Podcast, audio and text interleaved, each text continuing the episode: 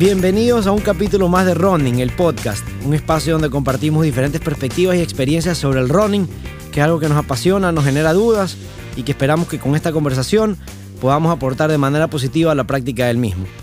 En este episodio hemos estado un poquito perdidos, un poquito desaparecidos porque la verdad eh, las cuestiones de la vida no, no, no nos han permitido estar aquí grabando episodios más continuos para ustedes.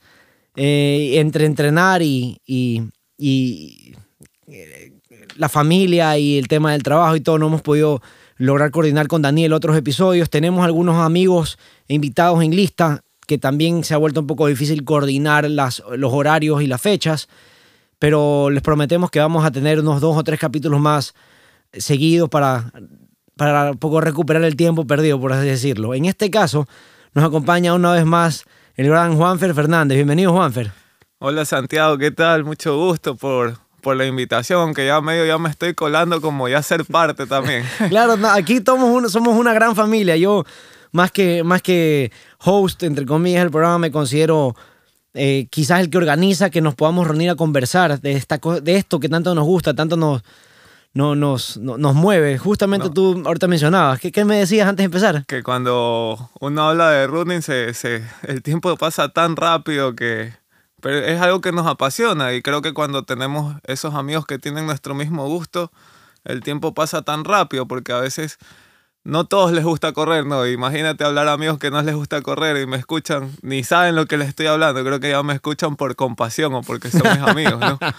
Pero no, no porque es algo que ellos también lo, sientan como nosotros. Entonces al sentirlo lo vivimos diferente y, y hablamos las 24 horas de running y y, y, para mí es increíble, ¿no? Y o sea, tú, tú sí sientes que este es un espacio donde tú puedes eh, conversar y descargar un poco las cosas que tienes adentro, las cosas que sientes. Sí, yo, yo me siento muy feliz, la verdad, Santiago, cada vez que me, que me has invitado, por eso tú ves cómo me movilizo, como sea llego, pero llego. O sea, nunca te digo no, la verdad. Llegó en bicicleta aquí, como anduvo 25 kilómetros para llegar acá en bicicleta después de un entrenamiento bien temprano en la mañana. Por aquí está Juanfer para conversar con nosotros. Juanfer, eh, contemos un poco de... No tenemos una guía directa, de un script de este, este episodio per se, pero eh, tuvimos una bonita experiencia o coincidencia, o yo digo diosidencias a veces, en la maratón de Guayaquil, el día que se corrió la maratón, yo corrí la media, tú corriste la full, pero tuvimos la, la, oportunidad de encontrarnos en el camino.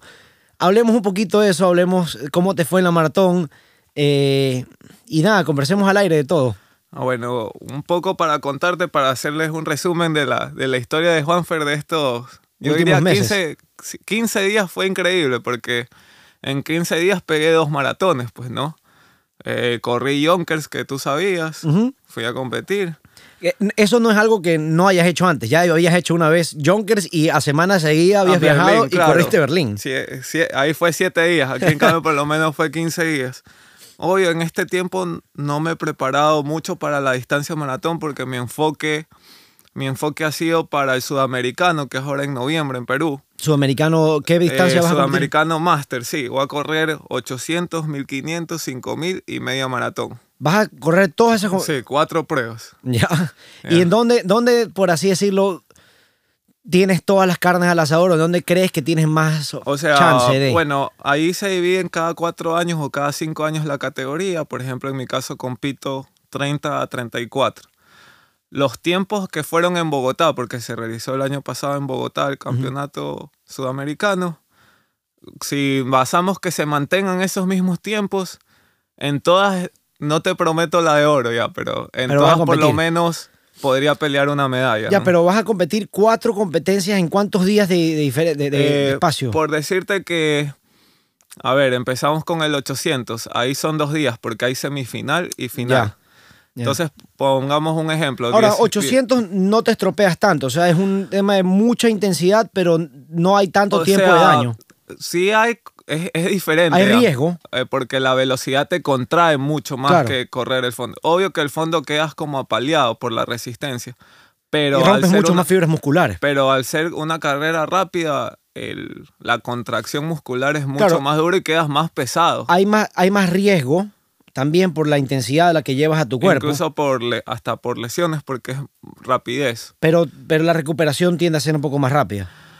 Depende y depende. Ya. Depende y Entonces depende. arrancas con 800, luego Luego, digamos que ya. semifinales y finales. Sí, No- semifinal y final. Ya, y los otros son solamente un solo evento. Eh, aparentemente sí. Todo eso depende si que hay bastantes competidores. O no, ya. Puede ser que el 1500 también haya semifinal y final. ya. Pero el 5000 y la media maratón es. Claro, es- esos siempre son un solo evento. Eso es un solo evento. Pero digamos que dos días compito, Estos tienes un día de descanso. amateur.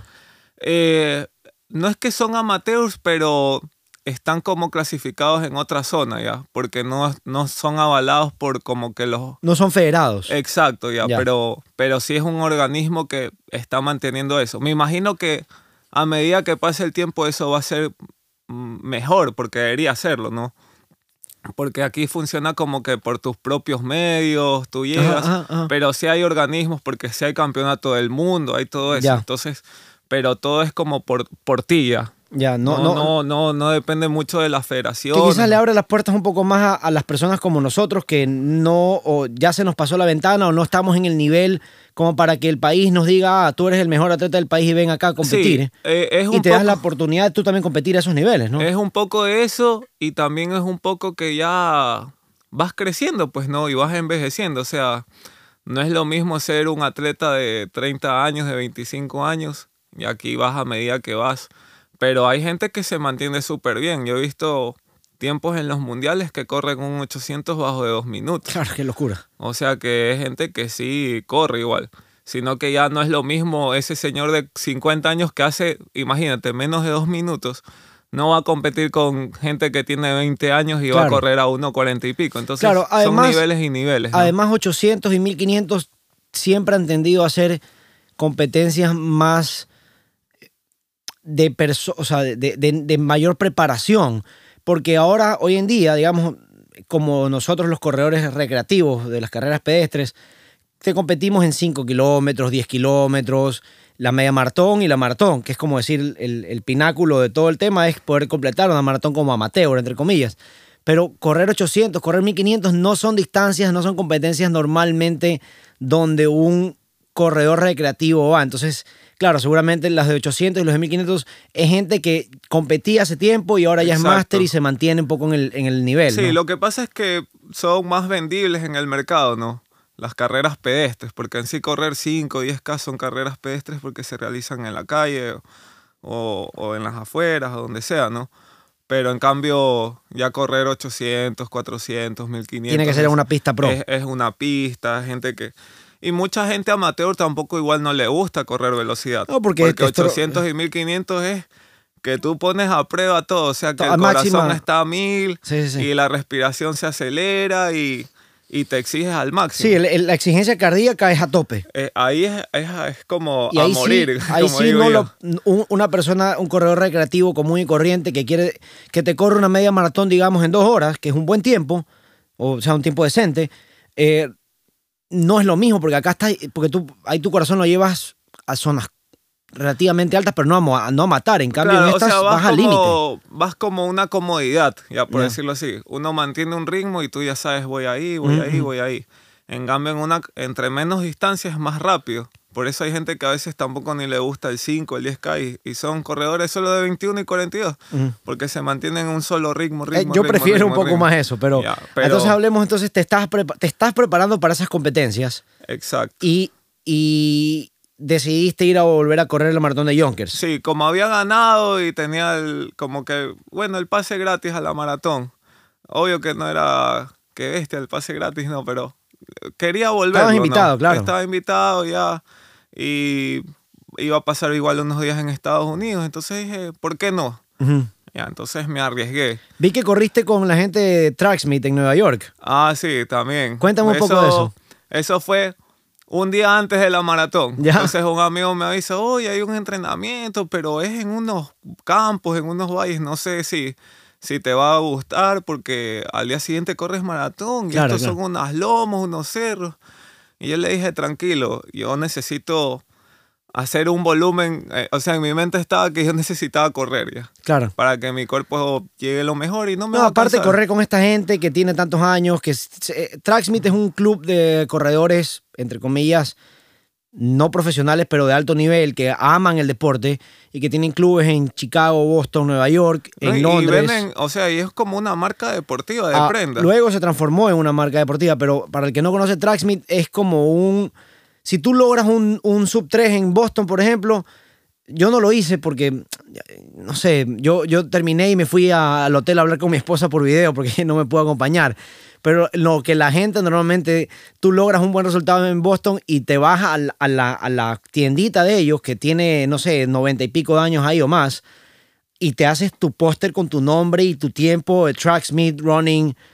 Es como, Tracksmith es como ah, eso un, no un sabía. club. O sea, que si termino Boston en menos de tres horas voy allá y me dan el post. no, no, no, O- no, no, sí, no, no te lo regalan, pero es Ah, como ya, que la gente dice, si yo hago un buen tiempo en Boston, yo quiero ir Ah, ok. ok. a, a poner mi, porque es un club, Puta, es un, ya iba a decir, me regalan. es un club de corredores que, que, que tiene, digamos, como, como un pequeño clubcito, no te diría élite, porque esa no es la palabra correcta, pero gente que ama el running y han creado estos clubs en varias ciudades. de- No, no, me pareció interesante. Incluso eh, la organización les falló algo del, del, del bus, no hubo bus. Y yo dije, dije, chuta, ya no hay el entrenamiento. No, los manes pagaron el Uber que debe haber salido una fortuna. No sé cuánto les habrá salido porque íbamos a un lugar lejísimo. Ujú. Entonces pagaron el Uber, todo, y, y fuimos a correr. O sea, todo bien bonito. Y me gustó, porque bueno, yo des- desconocía, hay cosas que uno desconoce, ¿no? Pero esto es lo bueno de ir conociendo gente. Y fui a esta tienda, como tú dices, ahí nos encontramos. Y la ropa súper chévere, obvio. Sí, carísimo. Es carísima, pero era súper chévere, la verdad. Me, me gustó como, como ellos, la combinación de colores, etcétera. Sí, como además muy que- elegante. súper que- elegante y estilo más antiguo.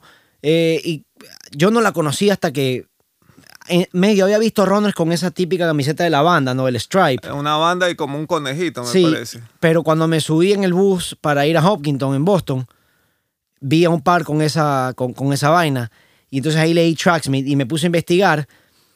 Y cuando terminé Boston y puse el tiempo que puse, eh, me encontré con un ex coach de un amigo mío que vive en Houston, que me dijo, habla con este man ah, cuando él va a estar en Boston con un grupo de gente de- de- del área de Houston, que mi amigo vive en Houston.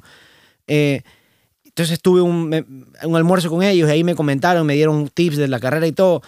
Y él me dijo, con el tiempo que hiciste deberías irte a, a Tracksmith a pedir que te hagan el póster y llévatelo a tu casa. Yo ya estaba, ya estaba en otras y me olvidé de hacerlo, pero Tracksmith es famoso porque es un club de corredores que aman el deporte desde hace más de X, no sé cuántos años. Ahí en internet está la historia, no me la conozco de memoria.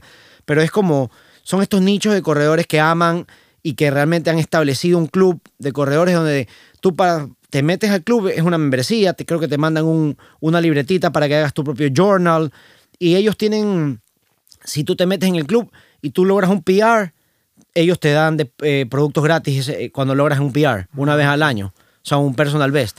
Eh, tiene sus motivaciones, es entre comillas caro, es como un nicho, como un medio elite. me- No es snob, pero sí es un poquito como elitista.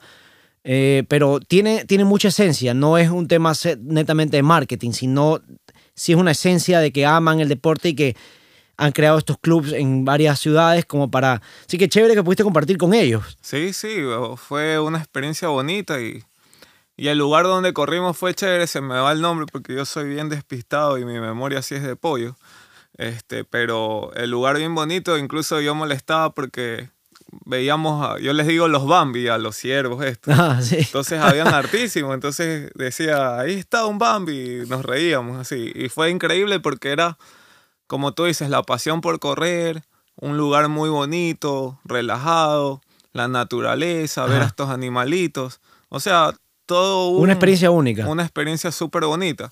Y como le dije a mi amigo, porque mi amigo era como preocupado, no, loco, pero te toca correr al día siguiente, ¿estás seguro? Claro, claro. Y yo le digo, loco, yo no vivo en Estados Unidos, no tengo estas facilidades que ahorita me estás diciendo vamos acá. Claro, pri- Entonces esta, esta yo- oportunidad O sea, yo soy como aprovechar la experiencia. Eso, eso. Así me digan, no, este man está loco, se ha fumado algo, no lo sé. Yo como que sí... ¿A dónde ibas a desperdiciar esa Sí, no oportunidad? iba a desperdiciar por más que al día siguiente tenga la maratón. ¿Y, Entonces- ¿Y tu amigo te conectó con ellos o tu amigo es parte de ese club? ¿Cómo fue la cosa? No, mi amigo entrena para otro crew. Ya. Pero la gente es como bien. En Estados Unidos, Sí. la gente para correr todos son amables. O sea, es un equipo, pero todos son amigos. o Sí, sea, eso es lo, es lo bonito de la comunidad del running. Yo creo que a nivel global, parte de, de- de- de lo que te crea esta comunidad es que, no, no digo todos porque no, no, no podemos hablar por todos, pero generalmente uno quiere que al otro le vaya bien, uno quiere que al otro siempre sea su mejor día, eh, siempre tratas de aportar. No, Claro, o no- sea, no- no una, de- una sana co- competencia. O sea, si ese Es- día te tocó ser mejor, así es el deporte. Tal vez el día de mañana serás tú o, o quien sea. Sí, pero es un tema también de compartir las experiencias, de compartir las cosas que has aprendido, eh, compartir consejos, compartir errores. Un poco lo que hacemos en este podcast es un poco eso que se ve en esas comunidades de runners, ¿no? Sí, sí, fue, es, es- es interesante compartir. Entonces, Entonces bueno, al día siguiente corriste Yonkers. ahí al día siguiente corrí Yonkers, me pegué los 42K, fui cauto porque el recorrido es súper fuerte. En elevación, ojo que yo Mucho no sé falso plano, ¿no? Sí, o sea, el acumulado me salió casi 400. Ya, Ya, entonces es, es- es fuerte. es bravo, sí. Entonces esta vez hice 252. O por obvias razones no iba a mejorar mi marca Sí, claro. porque, no, no, como he dicho, no me he preparado mucho para esta distancia. Pero bueno, quedé tercero esta vez. Ujú. Eh, casi quedo segundo por, por poco porque ya el segundo lugar era como ya el exorcista. Miraba así a- atrás que no lo alcanza. Porque él sí salió súper rápido. O sea, él, él pensaba hacer una marca que al final no se le dio y más bien casi queda fundido Ajá, ajá. pero igual yo tampoco tenía como que la fuerza para alcanzarlo. El que sí ganó, que fue un americano, pero bien joven, quizás unos 24, 25 años, él sí salió súper bien, iba conmigo los primeros 10K, una cosa así, pero él sí mantuvo su, ese ritmo. Ese ritmo, sí. Entonces él corrió como en 2.38, que Qué es bestia. buenísimo. Para ese recorrido, ese man es un crack.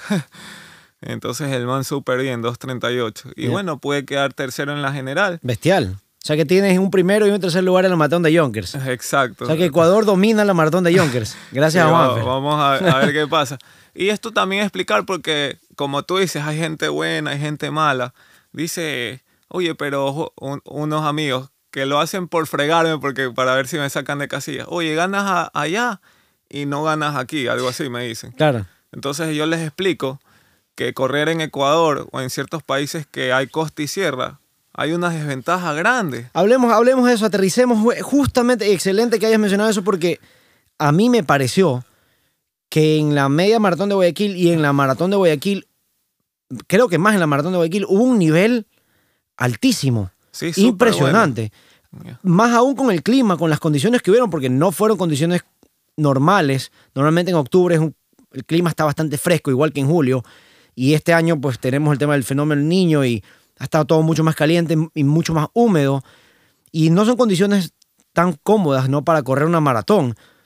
Parte por eso también se arrancó a las 4 de la mañana, pero yo me, me, impresioné del nivel, y no solamente de la gente que vino de Cuenca o de la Sierra, sino el nivel en general de, de algunos corredores y corredoras, porque se, se vieron unos tiempos buenos, ah, súper buenos. Sí, creo que, creo que ha mejorado bastante. No, no sé mucho de la historia de la maratón de Guayaquil. Ahí el que podría saber Maruri y registrar los tiempos.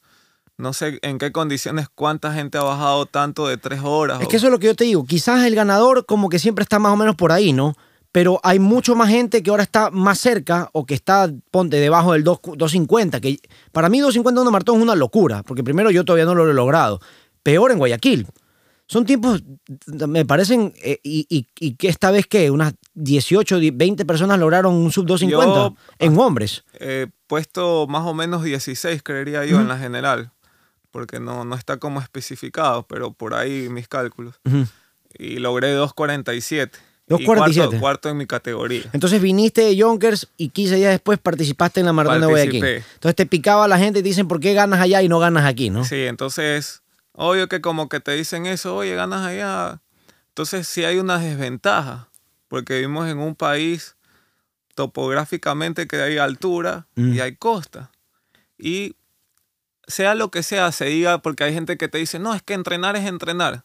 Sí, pero si vamos al listado de los mejores atletas del mundo en maratón, los 10 primeros, ni nos vayamos a los 100 primeros, ni a los 10 primeros, todos viven en ciudades de altura. Sí, o sea, entrenan en, en- en Kenia, en, en la parte alta, donde hay altura, o entrenan en, en- eso es en, en África, ¿no? Y en, y en, en ahí, el Doret, en, en Etiopía o entrenan en Boulder, Colorado. O Exacto. sea, esos son los tres centros de entrenamiento de alto Entonces, rendimiento. de- eso, eso de- de genera larga una, una ventaja. Yo vi una vez un, un, un video en YouTube, entonces un keniano, un etíope, no me acuerdo de o esto. sea, los mexicanos tienen mucha ventaja, te parece también. Entonces, ellos decían, cuando vamos a una carrera, y si la, carrera la carrera son corredores de la costa, por decirlo así, la carrera no empieza y nosotros vamos ganando 1 a 0. Ya.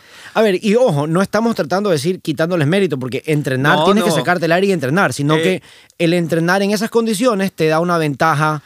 El mérito está porque para correr igual, Tiene que- bajo de 2.50, 2.40, bajo de 3 horas, bajo de 2.30, hay que entrenarlo.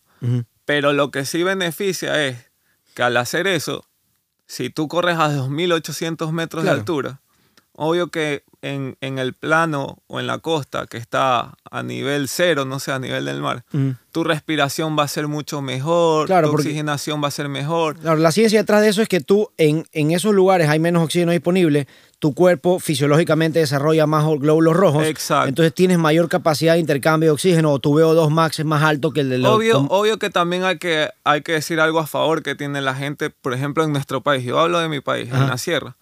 Hay mucha gente que corre, ya, y los grupos, porque para mí correr en grupo a veces sí es muy bueno, más aún si son tramos, repeticiones. Sí, Ellos tienen muchos grupos compactos o el nivel está ahí. bien parecido, sí. Entonces te exiges. En cambio, en mi caso, los poquitos que habemos o bastantes que habemos en Guayaquil, que corren a tu nivel, Ah, sí, sí, eh, entonces- contados con los dedos de las manos. ya, y no, cor- no corremos juntos, cada Claro. quien por su lado, por horarios, por ego, por lo que quieran llamar, Sí, por cualquier no, cosa. de todo, familia, tiempo, Exacto, lo que tú quieras. Porque hay muchos factores, ¿no? Entonces no nos podemos juntar. Entonces, eso también crea que a nivel competitivo no podemos exigirnos más en cada entrenamiento. Entonces nos volvemos más vulnerables, por decirlo Claro, así. claro, claro. Pero la preparación es la preparación, pero sí hay que aclarar, o bueno, yo lo considero como atleta, si me digan, no, es que tú siempre dices que sí hay una ventaja. Si no, Quicho entrenar a nivel del mar y Claro. lo iríamos aquí vía la costa corriendo. Sí, y no sí. es así. Sí, ¿ya? definitivamente. Entonces es solo eso. Pero de ahí el mérito es para todos, porque hay que entrenar para hacerlo. Pero el, ni- el- en todo caso, el nivel que se vio aquí en Guayaquil, una locura. O sea, creo sí, que muy bueno. La verdad que fue interesante. Te puedo decir que cuando tuvimos esa coincidencia, yo salí, yo salí como que un, muy rápido, o para lo que quería hacer sí salí muy rápido. contemos un poquito los pormenores de, de esto, para que la gente un poco entienda el- el- el- la, la- la historia previa al, al cómo fue que medio sin querer nos encontramos ahí en Aunque la sí cancha. escribimos en la Sí, noche, sí, sí, para sí. ver más o menos así. Pues yo iba a correr la media, tú ibas a correr la full, y yo dije, bueno, es muy probable que Juanfer quiera correr la full más o menos al ritmo que yo corro una media, porque Juanfer está, tiene más nivel que yo, pero yo he mejorado, voy a probar mis límites ahorita, porque estoy entrenando duro, y entonces te escribí, ¿no? Como más o menos para calcular en qué ritmo querías correr tú, pero el ritmo que yo iba a correr la media era más o menos como correr una full en 2.43, 2.44. Y dije, le escribo a Juanfer por si acaso porque sí me ayudaría tener a alguien ahí al lado. Entonces ahí tú me dijiste, quiero correr como en, no sé, 2.47, 2.50 y yo dije, chuta, mi ritmo es quizás un poquito más rápido que, que el que Juanfer va. Y ya, primero que en el, no fue caótico, realmente estuvo muy bien organizado, pero a esa hora uno llega, hace sus calentamientos y me metí en la partida y yo partí bastante más atrás, tú partiste un poco más adelante, ¿no? Entonces no nos encontramos sino hasta como por el kilómetro creo que 7, 8 por ahí. Sí, puede ser, sí. O sea, yo mis expectativas siempre trato de decirlas un poco menos para cuando no voy preparado para no decir chuta, después me frustrarme. Entonces, Claro, claro. Mi teoría era hacer menos de tres horas y yo molestaba a amigos por así sea que haga 2.59 con 59, Claro, estoy claro. feliz porque ya es menos de las tres horas. Claro. Ya, entonces, yo, yo fui con esa, con esa mentalidad primero. Ya estando en la carrera, bueno, uno se emociona, uno comienza, tuve el apoyo de un, de un amigo que me siguió en la bicicleta. Sí, sí, uno que nos venía diciendo. eh, Incluso bicicleta. igual a esa hora es preocupante un poco, hay que estar pilas. Sí. Bueno, hay que hablar, me alegro que esté recuperado David Palacios Sí, sí, sí, sí, que súper. tuvo un accidente, o sea, horrible, imagínate. Yo me, no es, no es, le iba a decir me río, no, no me río de esa situación, pero a, a nosotros, con este amigo que salíamos de la FAE, Sí. tuvimos un percance parecido. me río porque fue una forma más chistosa y no salió mal. Claro. Nosotros veníamos, imagínate, en la FAEC, en, en contravía para ver el carro que venga. Ajá. Y venía una chica con un man que estaba, como decimos aquí, Pluto. Plutote. Ya. Y la chica, no sé, le da por arrancar. O sea, nosotros estábamos como a 100 metros. Y la man se va con todo encima. Y le digo al, al profesor, porque le digo así al profesor, eh, corramos a los costados. porque se venía el carro. Claro, claro, claro. Oye, qué bestia. Entonces, como que, qué susto, ¿no? Y la chica, no sé, también, el, no sé, el estado de embriaguez, yo qué sé, como que hizo eso y después se frenó. Yo educadamente, porque creo que soy demasiado buena gente, a veces digo demasiado gil, no sé. Otro man hubiera puteado, le hubiera hecho claro. de todo.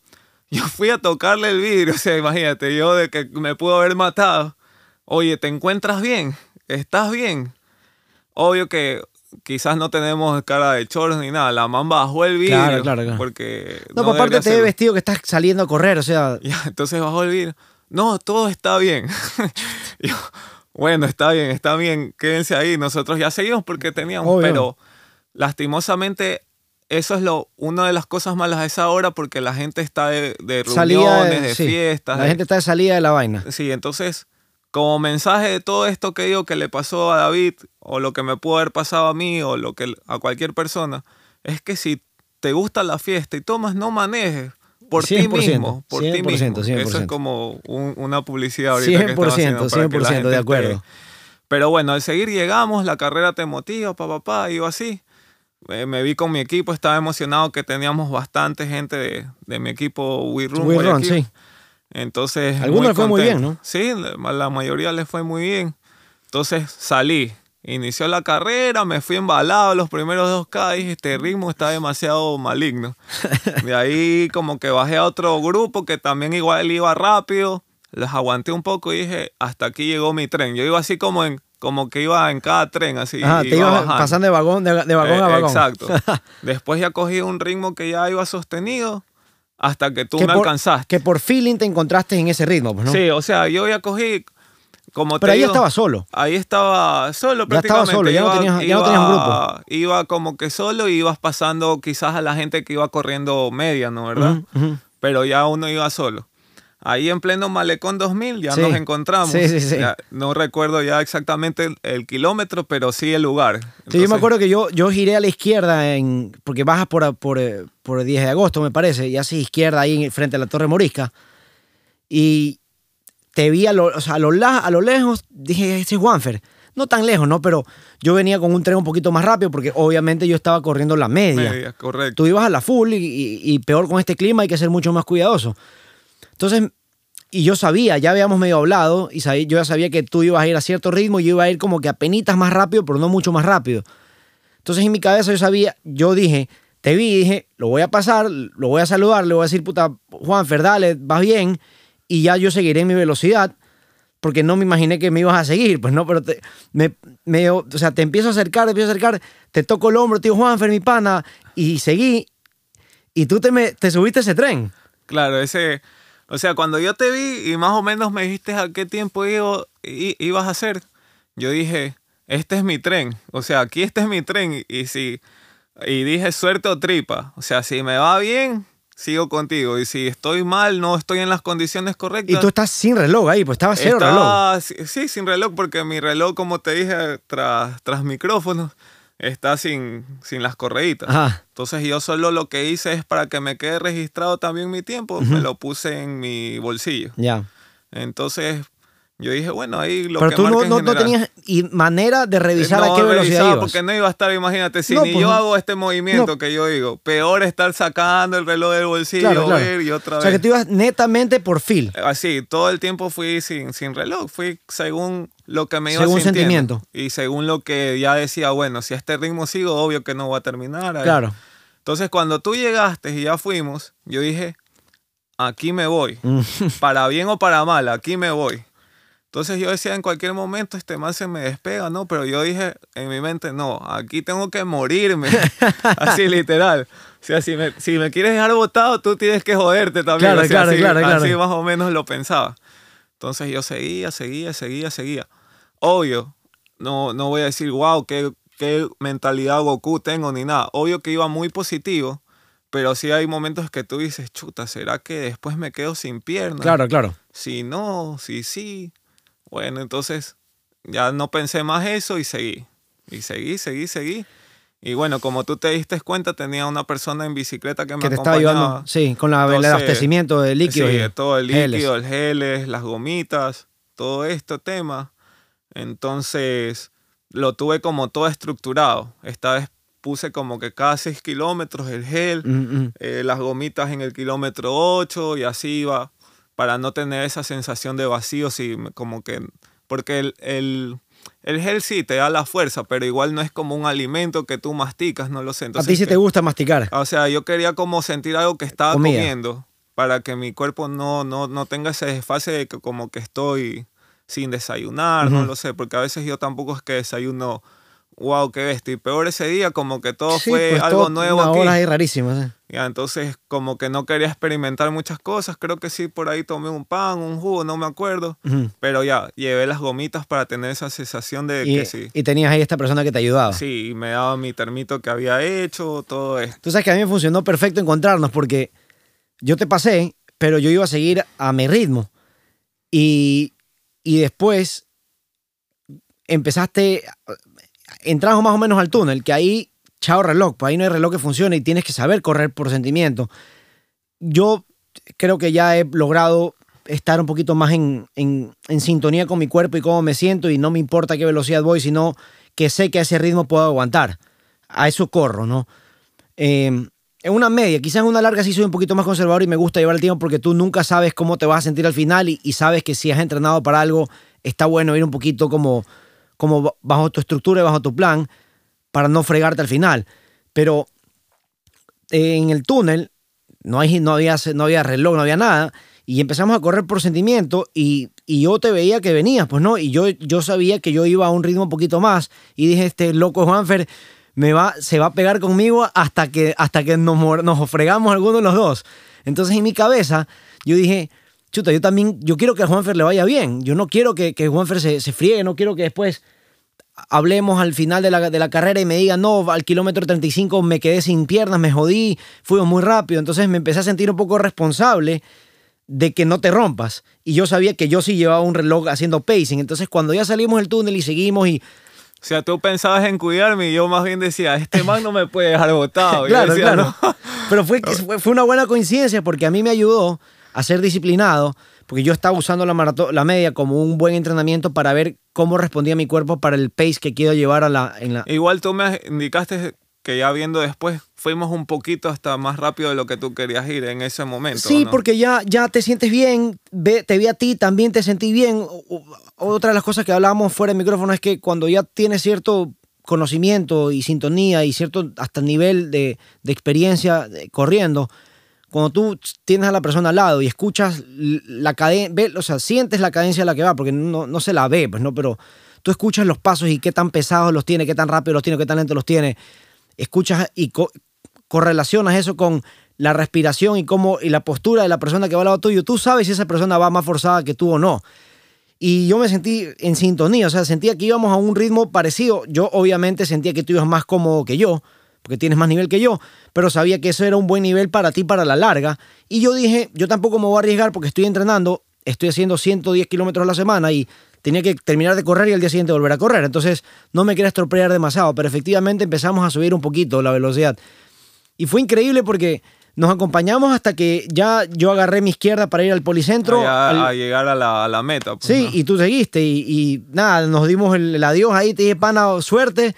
Y yo sabía que tú ibas en un buen ritmo y sabía que ibas a hacer, o sea, si mantenías ese ritmo ibas a tener un muy buen tiempo, pero yo sí me cuidé un poquito para no, no empujarte más de lo necesario. Y creo que me hizo súper bien, por si acaso, porque logré igual mi, mi mejor marca en media maratón hasta ahora.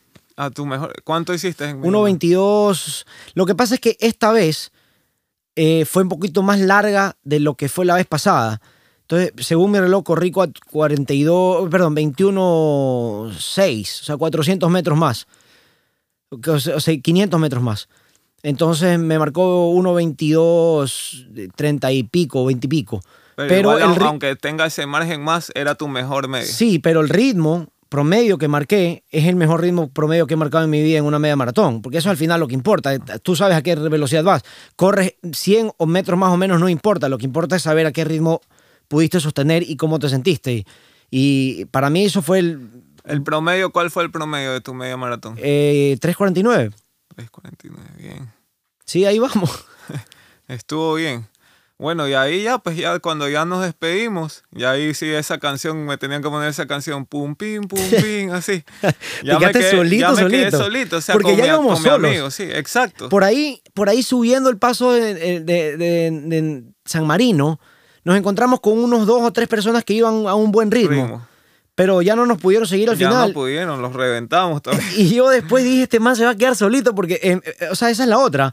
Yo sí soy medio, de- me va bien corriendo solo, pero cuando tú corres con alguien al lado, siempre te da una Sí, seguridad te da un plus. O sea, siempre correr con alguien al lado que esté a tu nivel, a tu ritmo, quizás hasta un poquito más, te da un plus siempre. Siempre, Pienso siempre. Que, que es para bien, ¿no? Y yo sí te vi, sí te dije, este man se queda solo, solo, ahí sí hasta donde pueda. chut.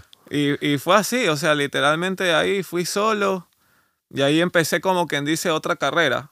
Ahí creo que inconsciente, no inconscientemente, porque ya el cuerpo ya como va solo, solito como que baja el ritmo. Se- sí, se Sí, no autorregula como para que- ser conservador. Porque igual había momentos que tú ibas adelante, yo quizás iba un rato adelante, o iba igual que tú, sí, o sí. algo así, o por lo menos me sentías la respiración que tú decías hay que ir, hay que ir, así sí, sí, más sí. o menos. sí, sí, sí. En cambio ya eso ya se acababa, entonces ya venía otra carrera.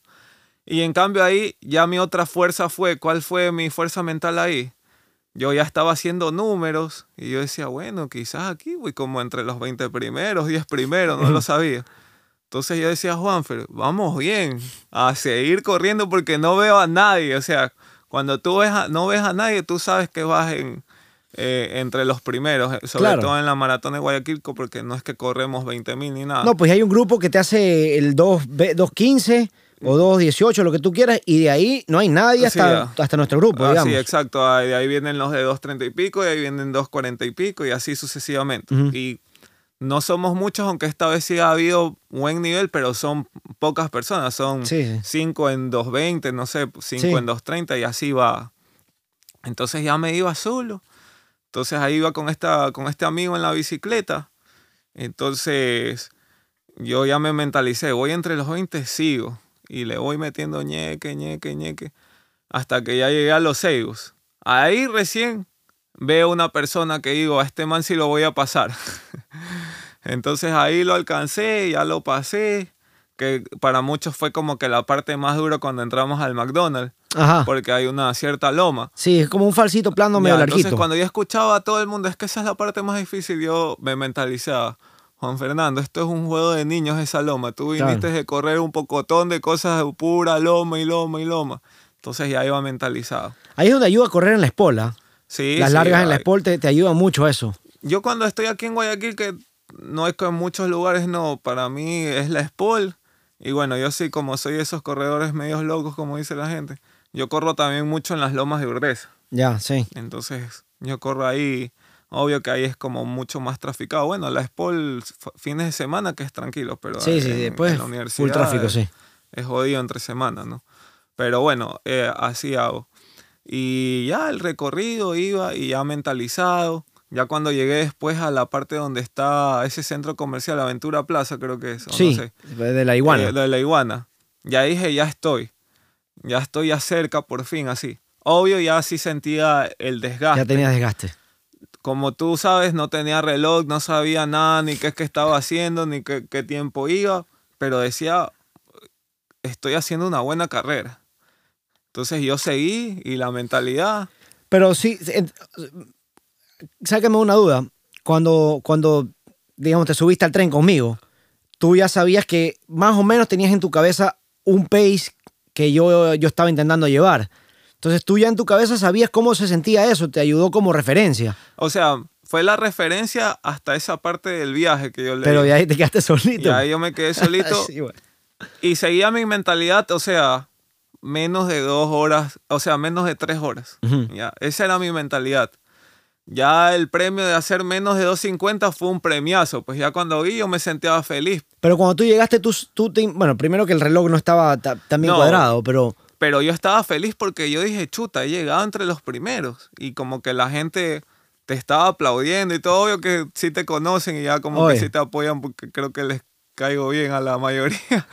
Entonces como yo soy así también de apoyar, Ajá. vamos ya, sentía ese apoyo. Entonces yo dije, chutica, hice una buena carrera. O sea, en mi mente estaba porque en los últimos tres kilómetros, eh, y ahí es cuando yo me dije que era Kichoe también. O sea, yo me Sí. puse a analizar, digo, y de- me, me daba mi automotivación. Sí, yo sí, decía, Juanfer, no soy de los récords del mundo ya. No soy un blanquito para récord del mundo, pero soy un blanquito para que si me dicen que este año tengo que correr 10 maratones y las 10 maratones las puedo correr bajo de 3 horas, las voy a hacer. Ujú. Y entonces yo me daba ese ánimo, que era como que decir que era un Goku de esa forma. Sí, o sea, sí, sí, sí, sí. y metí los últimos tres kilómetros que incluso el pace mejoró. O sea, corrí mucho más rápido. Igual como yo siempre digo, el cuerpo es muy inteligente. Quizás yo ya estaba, estaba bien de pulmones, de respiración, todo. Pero obvio, como no me había preparado tan bien, ya mis piernas sí estaban cansadas. Claro, para ese fondo. Entonces, sí llegó como que un momento, un, un, un, no sé, como una, un incón. Ajá. Y ahí me dijo, chuta, ahí me quedé frío. Dije, Juanfer, hasta ahí. Hasta ahí nomás, no Entonces, podemos más. Ya no, ya no puedo más porque ya el cuerpo ya me avisó. Oh, igual seguí rápido. So- solo ponte que iba, no sé, un ejemplo, que iba a 3.30. Le bajé a 3.35. Obvio, no. 3.40 eh, ya. eh, y eso basta y sobra Eh, para sí, que ya no, ya, no, ya no estés en ese no límite de, de modo. rotura. Exacto. Entonces, ya el cuerpo Eso, me avisó. eso y se ya. logra mucho con los entrenamientos de alta velocidad, cuando uno desconoce su, su máxima capacidad, Sí, es- con distancia. uno, uno tiene que esforzarse. Cada entrenamiento tiene sus secretos. Para algo son las repeticiones, para algo es el farlé, para algo es la carrera continua. Si tú logras hacer todo esto en entrenamiento, como, como le he dicho a un, a un gran amigo, no voy a dar su nombre, que a veces mira mucho el reloj, que sé qué, que sé cuánto. Un panda que va a correr ahora. Sí, a un pana que va sí. a correr. Eh, la maratón tienes que juzgártela en los entrenamientos. Porque por último en el entrenamiento me reventé. Es entrenamiento y quedé ahí. No pasa nada. No, No, lo logré, no lo logré, pero sabes cuál es tu límite. Exacto. Ya comienzas a conocer mejor a tu cuerpo. Sí, tú sabes que parte. Tengo un amigo, eh, mi amigo que vive en Houston. Seguramente va a escuchar esto y me va, me- va a molestar, pero eh, con él hemos entrenado virtualmente mucho eh, y ahora él está un poco siguiendo la tabla que, que sigo yo de, de mi entrenador. Y me dice, es primera vez que estoy haciendo tantos entrenamientos a nivel, a la velocidad de la maratón o un poco más que la maratón con largas distancias, o sea, repeticiones de largas distancias. Nunca había hecho esto y seguramente por eso es que nunca había logrado mantener mi ritmo tanto tiempo. Y ahora empieza a sentirse mucho más confiado. Y eso es el cambio de, de mentalidad en el Es que- entrenamiento, ¿no? Es que mira, veo mucha falla en eso. La gente dice, vamos a entrenar al ritmo de maratón. Ya. Si es el ritmo de maratón en una competencia que tú estás pegando los 42 kilómetros, por decir, 4.15, me invento, Ujú. 4.15. Ujú. Tú no puedes adaptar a tu cuerpo a solo ir al 4.15, el 4.15. Peor aún, si por ejemplo el entrenamiento es 21K, 30K, 18K. Ujú. Esos entrenamientos, al ser menor distancia, el margen, el margen o diferencia tiene que ser un poco mayor para que tu cuerpo, cuando realmente ese día que tú quieras provocar correr 4.15, sepa que sí lo vas a hacer. Estés cómodo, estés- estés estés- cómodo no estés para incómodo aguantar los la maratón, 42 es correcto. Entonces quiere decir que, por ejemplo, me invento, tengo que hacer los 30K de entrenamientos todos a 4 minutos. Intentar hacerlo a 4 minutos. Porque mi deseo es correr 4.15. Obviamente, si corres X cantidad de kilómetros a la semana, no puedes correr todas las semanas 30 kilómetros o 25 kilómetros a velocidad un poquito más rápida que el maratón porque te vas a hacer daño. O sea, Exacto. hay días, hay, hay semanas que sí, semanas que no, Hay- pero tienes que entrenarte para hay, eso. hay, como dicen ahora, que me gusta mucho ya compartir aquí con la gente porque yo soy mue- medio cavernícola con Sí. mis entrenamientos, pero ya escucho que el run easy, que ni sé qué vaina, que lo... Entonces ya, el run easy sí, hay días que vas a correr quizás hasta incluso no a tu paso de maratón, Ujú. vas a ir mucho más lento Ujú. y está bien. Pero hay momentos En que y tienes- para que, que hay que hacerlo porque primero para tu confianza. Sí, exacto. Segundo, para que tu cuerpo se adapte. Porque la, la- la confianza la puedo tener. Digo, yo soy un man que digo, voy a hacer esto, voy a hacer esto, sí. Pero tu cuerpo, tu cuerpo, tu organismo tiene que sentirse esa confianza de que sí lo puede hacer haciéndolo. Tú sabes, que parte, o sea, el chip que me cambió mi entrenador, porque antes, cuando yo empecé a entrenar de vuelta y logré los primeros buenos tiempos como para clasificarme para Boston, pues nunca logré bajar de las tres horas.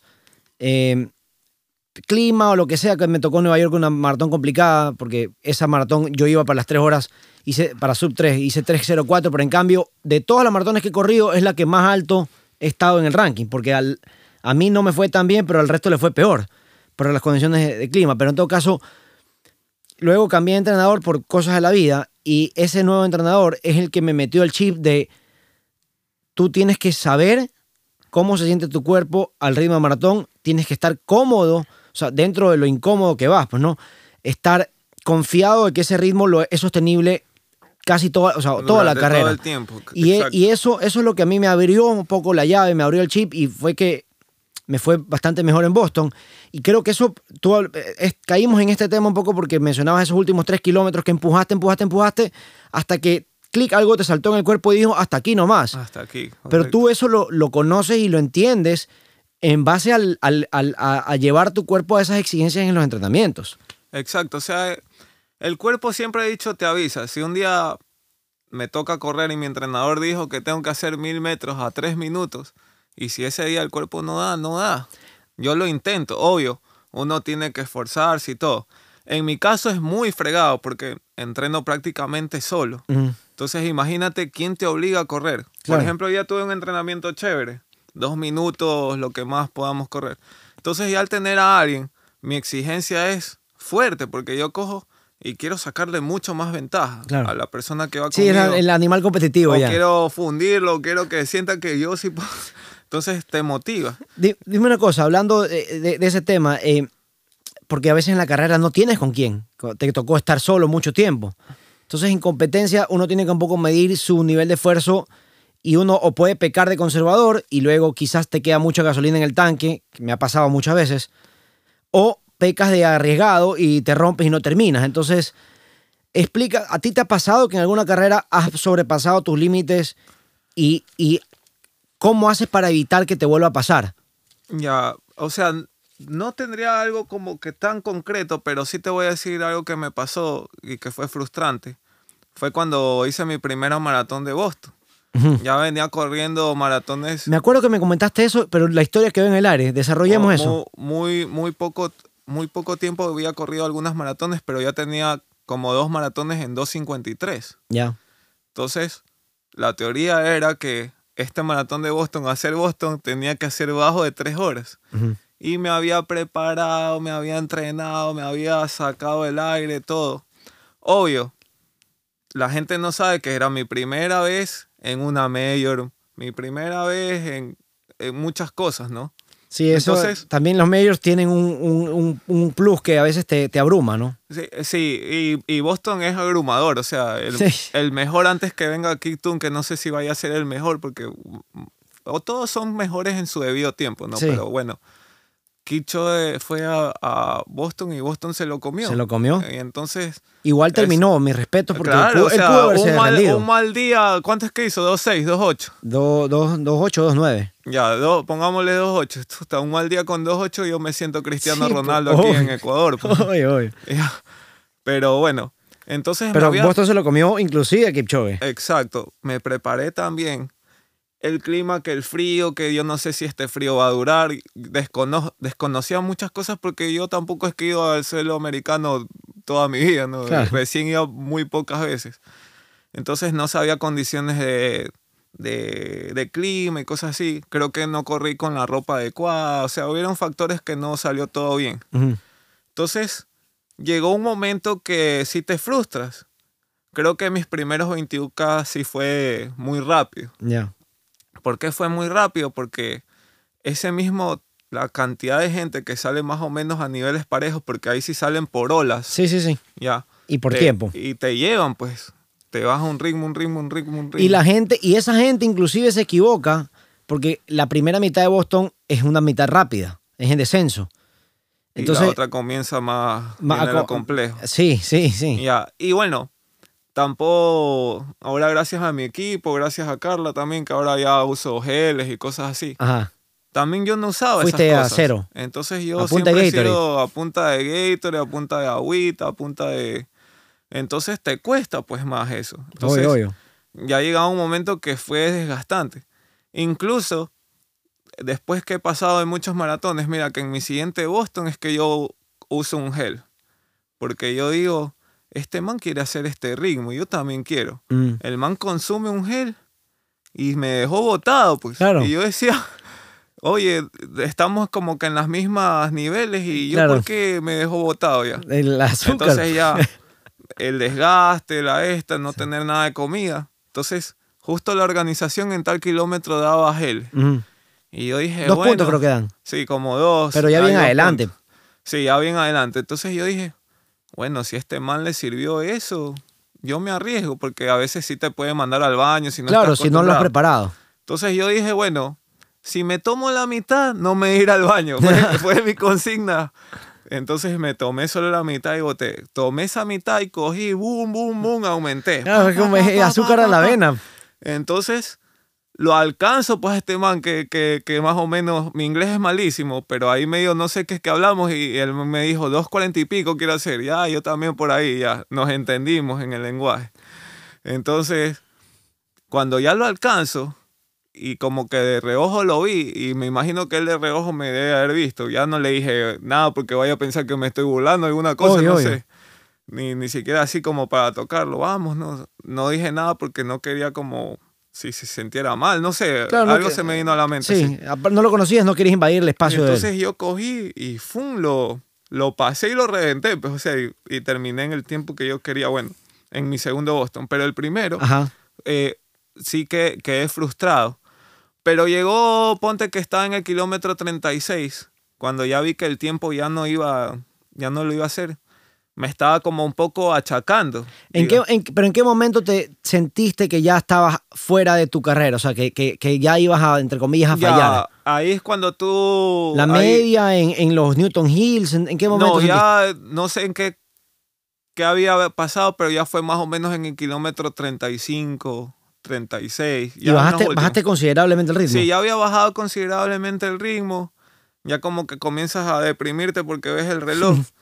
Físicamente ya sabía que no daba porque no daba. Ujú. Entonces yo dije, no, no puede ser. Entonces vinieron mis... Y con el tema de, culpa. Boston, voy a fallar para colmo en Boston. Sí, o Chuta, sea, esa yo venía, porque mi meta era mi primer Boston, ya hacerlo de una vez en tres horas, bajo Claro. de tres horas, y ya lo había hecho en otras carreras. Claro, claro. Pero bueno, a veces no es lo que quiere uno, sino lo que dice Dios, y creo que eso también me dio una fortaleza. Entonces, en los últimos kilómetros dije, al carajo, o sea, si yo estoy aquí es gracias a Juan Fernando. Mm. Nadie me ha dado ni para una cola, ni esto, ni el apoyo. ¿Por qué tengo que sentirme mal porque no lo logré? Ujú. Entonces yo mis últimos cinco kilómetros, que creo que ahí algo recuperé mi, mi, mi ritmo, no, no, no un ritmo bestial, no, pero comencé con la gente. Y Claro, vamos, claro. y yo dije, hijo de puta, por lo menos para que me aplaudan o me griten, ahí va este man. Y era, vamos, y alzaba los brazos, o sea, ya estaba viviendo la fiesta. Sí, ya, ya, ya dijiste, se acabó la carrera para mí, ahora voy Sí, a vivir la fiesta. sí, exacto. Y, y por lo menos sacar algo positivo. Eh, entonces- Pero aterricemos un poquito a- antes de, de seguir, que me sigas contando esto. Para tratar de, de- de llevarnos algo de experiencia o transmitírselo a a las personas que nos escuchan.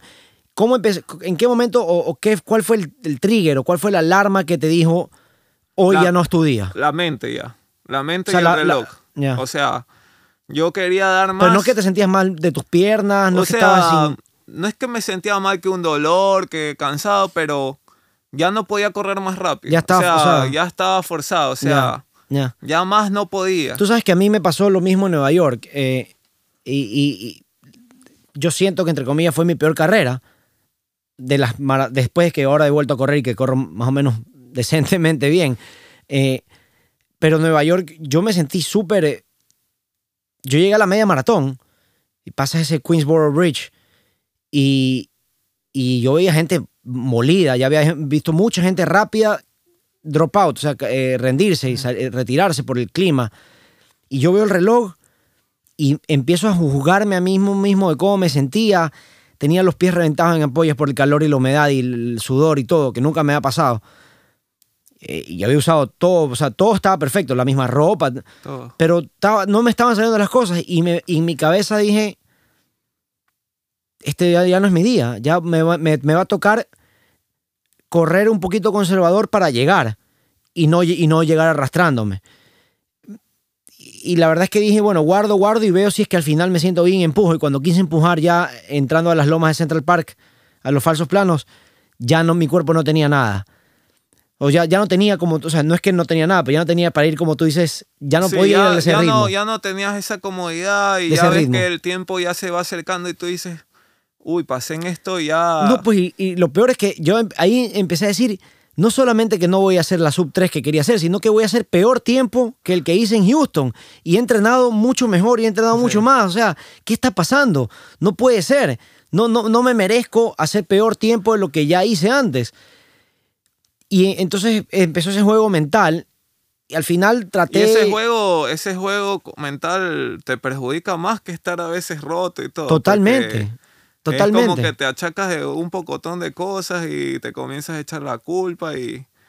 Y bueno, y no debería ser así porque hay, hay días buenos y hay días malos. Así- Así, Exactamente. es el deporte, como Exacto. un entrenamiento. No, no se siente, hay días que te sientes bien y, Y, y mira, todo esto nace de que tú te sentiste súper bien en esos últimos tres kilómetros de la, de la maratón de Guayaquil. Habrán días que no sea así y no te Sí. tienes que achacar, no te tienes que tirar las Hay cosas días- encima. Obvio que te digo algo, eh, de lo que he aprendido, lo que ya he vivido, las cosas así.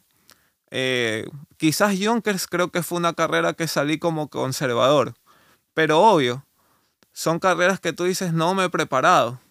La de Guayaquil, aunque salí rápido, yo iba como que muy conservador, o sea, yo iba según, iba como te dije, me iba O trepando. sea, ibas rápido, pero no ibas rápido para tu límite. O sea, yo iba como que en el vagón de cada momento, de cada circunstancia, y me Mm. iba bajando, subiendo o, o manteniendo, ¿ya? Pero eso, eso se da con la experiencia y, y se da con la confianza y lo que va pasando y el proceso. ¿ya? Pero cuando yo me preparo, por ejemplo que Dios mediante el, el 2024 voy a ir a Boston, quiero hacer una marca mucho mejor a la que tengo, Ahora, ahora en abril, ahora en abril. bestial. Entonces, yo, yo, yo iré por todo ya, ¿sí me entiendes? Iré... Y entonces quizás me pueda frustrar como puede ser un momento de alegría. Sí, sí. Hay, las, hay 50 y 50. Es que antes- cuando vas por todo, cuando vas por todo es al todo nada. O sea, te sale el día perfecto o fregaste. Exacto. Lo que sí es que voy con una plena confianza. Te podría decir que si no me he preparado tan bien para una maratón y metí en una maratón de Guayaquil que considero que como tú dices por el clima es muy complejo, Ujú. metí 2.47. Me da al soñar, porque mi meta es algún día hacer 2.30 y pico. Esa es mi meta. Ya. Para decirme, me puedo morir en paz. ya. Entonces, ese 2.30 y pico está ahí. Entonces yo digo, esto me va a dar confianza y, y más para ir como que a pelearlo. Y eso que ahorita te va a tocar entrenar en- en- con el clima, el niño y toda la vaina. Vas a tener que, Ex- como, como vas a exacto, entrenar? O sea, te tocará buscar ah, una caminadora, yo qué sé, ahí, a ver- ahí verás. bajo la lluvia, donde Sí. sea, en algún cerro que no esté inundado, no sé cómo esté, cómo se comporta. No, pero y el pues, calor y la humedad, eh, Es se- fuerte, llegarás fuerte. a Boston y hasta eso vas a tener positivo, porque vas a llegar sobrecapacitado, entre comillas. Sí, o sea, voy a hacer Ojalá, te, fe- O- te ojalá que mejor. me salga todo bien. O sea, voy Carla a- también va, ¿no? Carla también va. Ahí vamos a ir a, a la que dijiste, Trax, Trax Smith, ¿cómo es? Anda Track Smith, sí. Para que nos hagan el póster, pues. Eso, ahí tienes que pedir que... te- Me- más aún si llego a hacer mis 2.30 y pico. Yo Chuta. digo, chuta, 2.30 y pico en Boston es como que ganar el mundial para mí. No, pues eso es lo máximo. Pero Entonces, es la mejor maratón del planeta. Eh, son esas experiencias, lo que le puedo decir a la gente es que si ya pasó todo lo malo, porque por ejemplo vi un amigo que su meta era bajar las tres horas. Mm. Oye, yo me siento frustrado, triste, pero tampoco puedo sentir esa, esa emoción de no, obvio, tengo que respetar porque quizás él lo veía de otra manera, ¿no? Pero el deporte es así uno tiene que estar más tranquilo y más sereno. Porque incluso hasta mostrarte así ante la gente, Cae pesado. eh, sí, puedes caer pesado, puede, puede decir este man que le pasa, o sea, es un... No, de, eso, de esa carrera que fue mal Ujú. O, o no me fue tan bien, buscar cuáles fueron los errores, cuáles fueron los aciertos, eh, por qué me pasó esto, para qué viene. por ejemplo, cuando a mí me pasó eso de Boston, yo ya en mi mente se me vino el mundo, qué desgracia, no, no serví para nada. Obvio que en ese mismo año tuve el, el, el, el agrado de correr Nueva York y ahí metí 2.53. Claro, claro. ¿Ya? Entonces, y fue como en, en dos años completos que tuve tres maratones en 2.53, imagínate, ni bajaba eso. ¿Ya? O sea que me quedé en esa, mar, en esa marquita ahí. Pero esos, esos errores, esas situaciones que te pasan, tienen que ser de fortaleza y ver que eso se, trata de este deporte también. Eso, eso es lo importante. Yo creo que ese es el, el, el en inglés la palabra es el takeaway, pero parte de, la, de lo bonito del, del, del, running, de este deporte, es que uno tiene que, si uno realmente lo quiere practicar bien, eh, no, no soy nadie para decir que está bien, que está mal, pero yo sí creo que una de las cosas que imperan para tu mejora continua es poder entrar en sintonía con tu cuerpo, entrar en sintonía con ti mismo, ser suficientemente honesto y dejar tu ego a un lado para saber en dónde te equivocas, aceptar dónde te equivocas, eh, conectarte con tu cuerpo también, saber hasta dónde puedes llevarlo, que eso te va a hacer mejor corredor mañana. Y eso un poco es lo mismo que en, en, sí, en tu igual, personalidad del día a día. Es la, es, es, la constancia. Este deporte es de mucha constancia. Sí, señor, definitivamente. Eh, eh, no sé, llevo más de 20 años corriendo, entonces, imagínate, me han pasado de todo un poco. Entonces, tampoco si a tu primera carrera, segunda carrera, tercera carrera, pasan estas cosas, vas a sentirte mal o frustrarte. O sea, no, hay que corregir y ver las, las mejores opciones y buscar cómo entrenar mejor y más. Lo que siempre yo voy a decir, si tú quieres correr una maratón, para mí el volumen siempre va a ser importante. Sí, si no, pregúntele a Kick Toon, que corre 300 semanales para correr como esa monstruosidad que corre. que cuando lo vi, yo dije, bueno, me voy a dedicar a coger naranja. dije, esto no voy a alcanzar. O ya me estoy viendo, ah, no, no por forma, porque sí me he visto que yo tengo como un braseo de marchista. Dije, me voy a la marcha el próximo año. Si quiero ser un atleta olímpico, creo que en la marcha tengo chance. Entonces ya me estaba viendo porque ya son, ya son tiempos sí, demasiado fuertes. O sea, sí, lastimosamente a nivel sudamericano, no sé si esas cosas deben cambiar el olimpismo y todo esto. Ya hay marcas demasiado fregadas para el nivel de Sudamérica. Sí, sí. Porque creo que, por ejemplo, si es que estoy equivocado, o alguien que algún momento nos escriba, nos diga, creo que actualmente la marca para ir a Juegos Olímpicos es como 2.9. 2.09, sí. Ya. Imagínate. O sea, Para estamos... clasificar a los trials en Estados Unidos creo que es 2.18. Y con eso entras al paquete que compite ese día, hace un, una selección del que los top 3 o top 5 van a la maratón, pero de ahí, para clasificarte directamente a una Olimpiada es 2.09. Imagínate que creo Luis Horta compitió una vez en la maratón, pero él no logró el tiempo. No, no. Y aquí, por ejemplo, fue un ecuatoriano a Berlín, uh -huh. eh, Vicente Loza corrió en 2.14, imagínate. Qué es, uno, es uno de los mejores actualmente. Pero todavía no le alcanza. O sea, lastimosamente en este deporte todavía vivimos del pasado porque tenemos solo a Silvio Berra sí. y Rolando Vera. Bueno, Byron Piedra en su momento pero ya son marcas que incluso bueno, para clasificar el... a, a, los Juegos Olímpicos tienes que hacer la mejor marca de Ecuador, que es la de Silvio, eh, la de Silvio Guerra, sí. 208. Sí, sí, sí, es una o sea, locura. No... También, pero porque los niveles internacionales se han ido muy arriba, sí, como tú dices. están demasiado arriba, entonces... Pero quizás en triatlón tenemos, sí tenemos buenos atletas que están empezando a competir a nivel. ¿ah? ah, bueno, el triatlón es una disciplina muy diferente y y gracias a Dios no es un deporte que ahí los, los africanos puedan dominar, entonces hay como que mucha oportunidad. hay chance, sí, hay chance. Hay, hay deportes y deportes, ¿no? Sí, sí, sí. Es como la marcha que no, tampoco los africanos la dominan ahí, ¿no? A pesar de que son deportes de resistencia, ¿no? Uh -huh.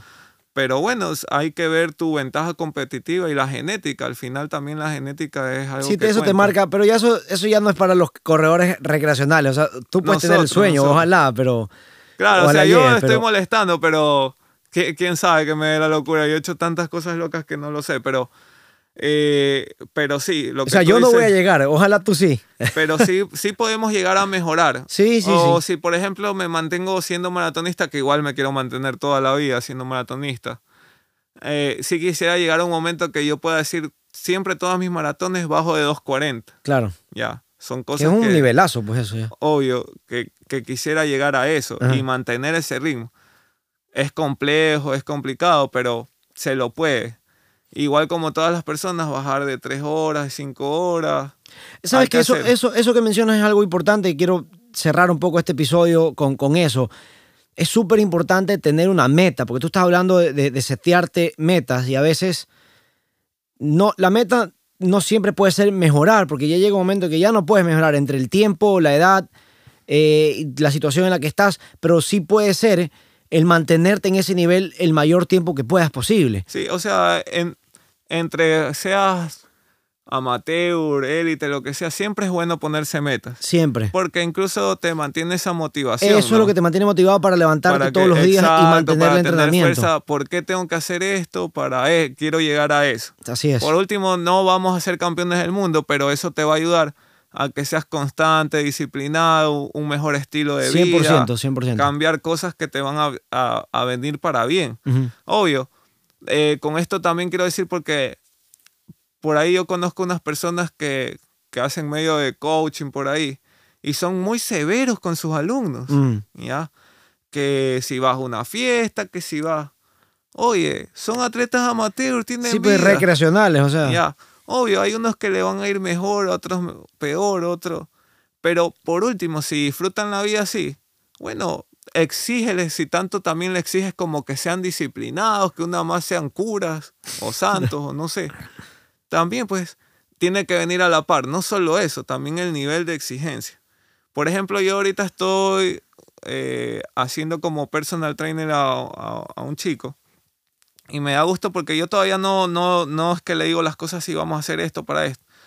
Pero como que lo voy motivando todos los días. Bueno, si hoy día corrimos en esta semana en 20 minutos 3 kilómetros, la otra vez que vayamos a correr 20 minutos, así sea 3 kilómetros con 50 metros, pero tú te vas a exigir para llegar. Así te- Mm. tengamos que correr más rápido, lo que sea, no caminar, no parar. Entonces, eso hay que meter, esa exigencia para que mejore. No solo pedir que tengas un estilo de vida que una más de santo, no, sino también que los planes vayan acorde a lo que tú Es que eso es lo que pasa, que yo, yo creo que uno como, yo por ejemplo como, como alumno, si lo quieres llamar así, de mis coach, nunca me ha dicho qué es lo que puedo y lo que es lo que no puedo hacer. Ya depende de ti y está en ti qué tanto quieres sacrificar o qué tanto quieres dejar de hacer o qué tanto no quieres dejar de hacer para llegar a la meta que tú tienes. Y a, y a esto voy porque, por ejemplo, el atletismo no es un deporte de comodidad. Como cuando contrario. no, quiero correr a 4.15 y en la maratón quiero correr a 4.15. ¿Qué haces para mantener ese 4.15? Porque el 4.15 es fregado Claro. y es constante y tienes que mantener. Entonces, para llegar a ese 4.15 tiene que haber un nivel de exigencia más alto. Ya. Entonces, no puedes a tu máquina, al cuerpo perfecto que tenemos, mantenerlo 4.15, 4.15 en todos los entrenamientos. No, No, Si hay un trabajo de farlé, tienes que ir mucho más rápido de eso. Si hay un trabajo de repeticiones, sí. El run easy, sí, más lento que eso. Juanfer, ¿cómo, ¿cómo te escriben? Entiendo que ahora estás eh, en- empezando a ser coach de, de- de algún par de atletas ya, eh, en el running espe- específicamente. ¿A dónde se contacta contigo si quieren consejos, si te quieren contratar? Ah, bueno, este. Me pueden contactar en el Instagram como JuanferFCC. ¿Ya? Ya ahí me pueden contactar. Eh, te cuento ahí un poquito que de, de lo que hablamos la otra vez que conversamos, este, me, me contactaron así, me- te van contactando personas, ¿no? Que quieren que, Un, un- un escucha del, del podcast de México te, te contactó, ¿no? sí, eh, una chica, vamos a ver si ya cerramos como que el negocio. Entonces, eh, espero poderla ayudar, que es el objetivo. Siempre. Entonces ella, por ejemplo, un poco de la historia de ella, ya hizo una maratón. Ya. eh, hizo 5 horas 31, pero entrenaba dos días a la semana, que yo le dije, Claro. No puede ser, le digo. Hoy yo solo le dije eso y le dije, si realmente te interesa entrenar conmigo, cierra el proceso, porque yo soy muy delicado en ese tema, así ni lo conozca, ni viva allá, ni nada. Termina el proceso con ese entrenador, con el que te ha guiado para esa maratón. Ujú. Y si realmente te quieres arriesgar, bueno, escríbeme, no, no pierdes nada. Mm. Ahí como que llegamos a un entendimiento de un arreglo de tanto ya. Entonces, probamos esta semana. Eh, alguna oportunidad te diré si, bueno, si, si, si quedamos o no. Entonces yo ya le he hecho un proceso de entrenamiento. Ya. Ella, por ejemplo, no corría todos los días y ya esta semana ya lo corrió. Obvio. Hay que ir de poquito y viendo las poquito a intensidades. poquito, moderado, le voy explicando para qué sirve esto. porque ella estaba un poco asustado que le dolía la rodilla. Ah, Y le digo, obvio pues que te va a doler la rodilla y una inflamación. Si tu cuerpo entrenaba de dos veces por semana, no llegabas ni a 30 kilómetros, tú le metiste en un día 40 kilómetros que soportó tus rodillas más de, más de 5 horas, Claro. pisa, pisa, pisa, obvio que va a doler. Pero yo le dije, esto debe ser un dolor natural por el esfuerzo, Claro, no una lesión. Entonces le dije, eh, le mandé diariamente para poder tener esa comunicación ahorita. Le decía, bueno, vas a hacer esto el día de hoy. En la noche me dice si hubo dolor, hubo molestia. No, eh, contenta porque me dijo, no, gracias a Dios no tengo molestias, no me dolió. Y luego vas midiendo, vas midiendo. Exacto, sí. entonces voy poquito a poquito y me dijo, no, voy bien, no hay dolor. Entonces le dije, no, no fue una lesión ni nada.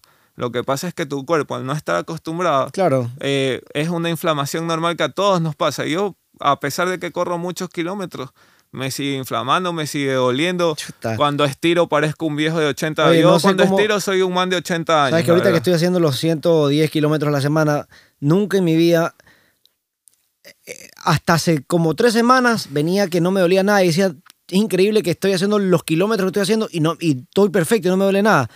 Pero ya empecé a meter ya estructurados, un poquito más intensidad. Metimos la media maratón y ahorita me, duelen las pantorrillas y los talones, los tendones de Aquiles como nunca. Y dije, chuta, estoy a punto de romperme. Fue un fisio y me dijo, no, lo que pasa es que te estás exigiendo en un proceso de inflamación. Eso es importante que lo mencionas. Eh, hay que, y es parte de lo que yo digo, que uno siempre tiene que estar consciente de su propio cuerpo. Eh, hay procesos de inflamación que son naturales porque le, le sacas el aire a tu cuerpo y que si logras salir de ese proceso de inflamación bien, tu músculo va a estar más fuerte también.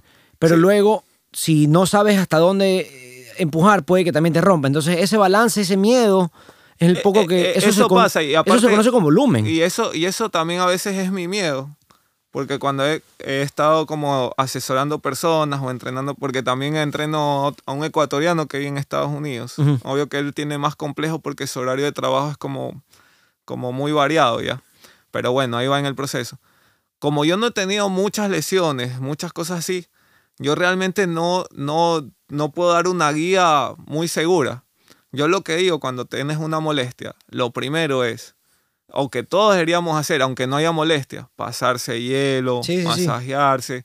el cariñito, el cariñito al sí, mismo- a uno mismo. Ir a- ir, si uno no tiene el poder económico o algo, por lo menos uno mismo hacerse algo. O si Ujú. tiene esposa y molestarla, oye, apriétame aquí, hazme así, con hielo. Ya. Ya si realmente el dolor persiste, ya cuando tú dices el dolor persiste, no me deja correr en una de estas, Ahí sí. Ahí sí, yo de una al doctor. Ujú. Yo no soy doctor, yo te puedo guiar con un tema deportivo. Que incluso yo lo explico como de una forma muy, ah, por decirlo así, como decimos acá, a lo montuyo, o sea, para que me entiendas.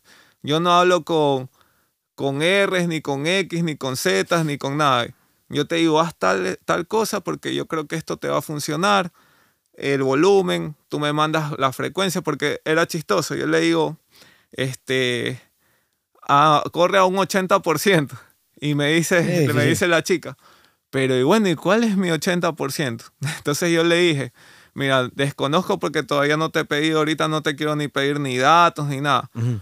pero quiero que tu 80% más o menos para que me captes, es que sí puedes estar conversando con alguien, pero sí sientes que te estás como, como, que, como que esforzando un poquito y, y esto.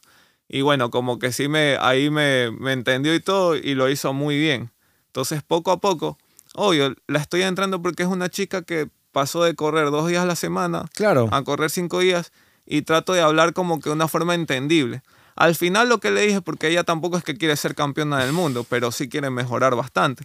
Yo le dije, con estos pequeños datos, con estos pequeños entrenamientos, porque ahorita no estamos en casi nada, eh, vas a mejorar full.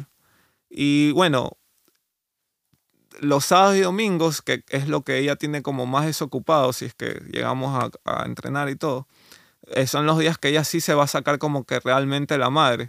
Porque yo sí, a mí sí me gusta que alguien entrene a doble jornada. A mí me encanta eso. Ya. Porque no, no le metes a tu cuerpo como que un día métele 30 acá, de- directamente. Obvio Claro, que sí puede hay, ser 10 y sí hay 10 o- eso- sí, hay esos días, sí lo hay. Pero yo prefiero a ella como va de poco a poco, que me corra una hora en la Sí, mañana. y ahí tú vas hora- viendo qué- le funciona y si no le funciona le adaptas, pues no. Exacto, yo voy poco a poco, cómo se va sintiendo, no le quito sus cosas porque, por ejemplo, me dice, no, es que a mí me gusta, igual creo que tampoco tiene por dónde correr, pero hace funcionales en la noche. Entonces ya me preguntó... Pero eso está bien, porque el fortalecimiento es parte de esto. De pues, ¿no? ahí me preguntó, ¿y, ¿y puedo hacer pesas o no esto? Entonces yo le dije que por el momento, hasta que se adapte a la rutina de correr, que siga con sus funcionales, que va todos los días también. Hace cinco días de funcionales. Claro, eso le va a proteger de lesiones Entonces yo le he dicho, por el momento solo haz eso. Y después ya vamos en el proceso lo que vamos adaptando quitando o sacando, ¿no? también. Bestial. Entonces así... Bueno, te deseo lo mejor que en, en- en ese proceso nuevo de, de entrenador de, de Sí, o sea, si en- alguien en tiene la- experiencia eres tú. En las pocas personas que he podido llegar, un, un amigo ecuatoriano logró la marca Boston. Bestial. Y, y fue, nunca le exigí que tiempos ni nada. Solo le dije, si tú cumples este volumen, el resultado va a estar ahí. Si tú ya me dices que tú quieres ir por un tiempo estimado, bueno, habrá que hacer unos ajustes. Pero si tú solo quieres hacer esto, esto lo vas a hacer. Bestial. Entonces, arroba Juanfer FCC. FCC, cualquier, cualquier inquietud también, o sea, Sí, no sí, solo sí. para que seamos entrenadores. No, aquí. Juan, Juanfer le encanta, como ya ven, tenemos una hora 15 conversando. y Juanfer le encanta conversar del running. Y es, y es una de las personas menos mezquinas que, que existe en el, de- en el, al menos aquí en Guayaquil, sobre, el- sobre compartir sus experiencias eh, y sobre ser súper transparente con sus opiniones y sobre lo que le ha dado la vida del running. Así que también, o sea, si, si tienes alguna inquietud, eh, creo que Juanfer, tú siempre estás abierto a responder todas las preguntas e inquietudes. No, ¿no? siempre porque para mí el deporte es unión, el deporte es compartir y, y ¿por qué no contar? Obvio, hay gente que cada uno tiene como su, su wow para cada persona. Yo digo, siempre digo, no, yo no soy ni élite, ni wow, ni nada, no, pero hay gente que te ve así. Para mí wow son Quichoe, Quitún, Sí, obvio, que obvio. cada uno relativamente. Pero si podemos ayudar, podemos evitar que la gente haga menos errores. O, o por, o ejemplo, informar correctamente. Quizás no tengo el tecnicismo, las palabras técnicas ni nada, pero, pero sí lo podría decir con mucho orgullo. Tengo más de 20 años conociendo este deporte, Así sabiendo lo que hay que hacer. Así es, y, Eh, y avalado por resultados. Exacto, que, que es lo que más te conviene, pues no, que los resultados son los que te dicen, bueno, este man sí es verdad. Porque hay gente que puede decir yo sé y, y no, no lo demuestra con resultados. Yo lo he demostrado y las pocas oportunidades que he tenido para ayudar a alguien, gracias a Dios, han sido súper bien. Te Entonces, felicito y me alegro. Me Eso, alegro. esperamos que sigamos y, y como te digo, yo encantadísimo cada vez que me invites, yo, yo así tenga que nadar, no sé, vengo por acá para hablar Bueno, de siempre, siempre serás bienvenido aquí, Juanfer. Quiero cerrar ahora sí este episodio, además felicitando a todas, todos nuestros escuchas, eh, nuestros amigos, nuestros runners que comparten con nosotros este, este, este espacio que compitieron en la maratón de Chicago. Creo que a la gran mayoría les fue súper bien. Los felicito, les mando un fuerte abrazo. Eh, y esperamos quizás tener algunos invitados que nos cuenten aquí su experiencia, porque esto es, esto es una plataforma para conversar, para compartir eh, no solo los errores, sino también las bonitas experiencias. Así que una vez más felicidades a, a los que corrieron en Chicago, que les fue súper bien. A los que no les fue tan bien no importa, porque lo importante fue que hayan ido, que hayan otra competido revancha, otra revancha. que hayan competido, que hayan tenido esa experiencia y que, y que se pongan eh, metas para, para mejorar o para seguir en este tan lindo mundo que es el running. Muchísimas gracias a todos, Juanfer. Fel- Muchas gracias por, por tu visita. Eh, gracias, Santiago, por, por permitirme y, y yo encantadísimo. O sea, yo creo que a veces, a veces cuando estoy conversando contigo, que nos vamos de tantos temas que a veces no sé si a la gente estamos ayudando un poco o salimos de un tema y venimos al otro, O, pero le- bueno. o les hacemos un licuado ahí en la un cabeza. licuado, ¿no? la verdad, pero, pero espero que les agrade y que les guste y creo que sí les está gustando porque cada vez creo que hay más personas que sintonizan el, no sé cómo Sí, es sabes que yo ahora nos encontramos en las carreras con algunas personas y me dicen, oye, yo escucho tu podcast y qué bacán. Y me- algunas personas después de Chicago me escribieron al- al- a, la cuenta del podcast, eh, a- arroba running.el podcast en Instagram, a, a- a decirme, ¿sabes qué? Me ha ido bien y no sabes lo que me ayudó a escuchar todas tus experiencias, lo los invitados que has tenido sobre el tema de la nutrición, cómo la rotación de los zapatos, cómo Era te de- aporta. Era de haber hecho para los que corrían Chicago por primera vez que no se fijen el reloj porque el reloj en cierto, o sea, el tiempo Ay. global sí, la gente que me preguntaba, yo le decía, no te pares bola porque en los edificios, te va a destruir. te van a hacer y no te va a indicar nada. Entonces, de ley, por ejemplo, eso es una carrera que necesitas correr como tú te sientes. Sí, eso fue mi consejo a las personas que me preguntaron. Pero en todo caso, este ha sido un, espacio más de Running el podcast. Eh, les agradecemos por su, por su sintonía y nada, intentaremos seguir teniendo estos espacios de conversaciones para aportar en lo que podamos a sus vidas. Muchas gracias. Chao, cuídense.